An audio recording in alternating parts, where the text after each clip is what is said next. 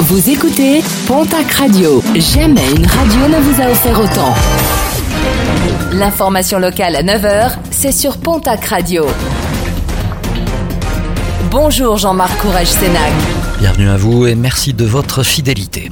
Beaucoup trop pressé, dans les Hautes-Pyrénées, un automobiliste a été contrôlé à 194 km/h sur une portion de route limitée normalement à 80. Un excès de vitesse survenu dimanche sur la D929A en direction de l'Admezan.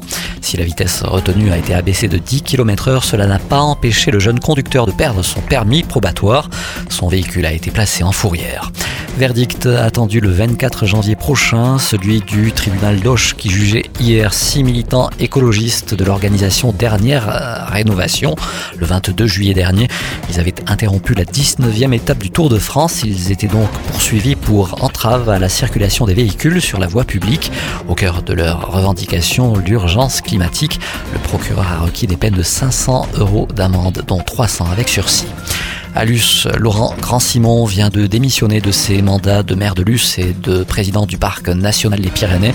Cette figure du Pays Toy reste toutefois élu au conseil municipal.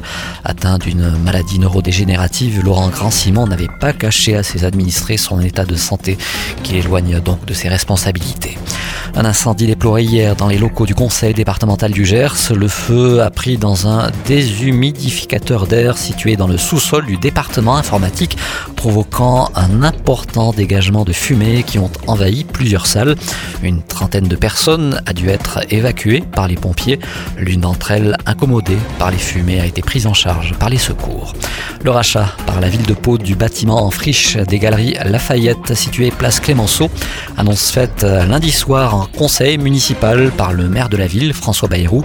Le lieu avait été ravagé par les flammes lors d'un incendie survenu en avril 2016. Le rachat des murs s'élève à 750 000 euros.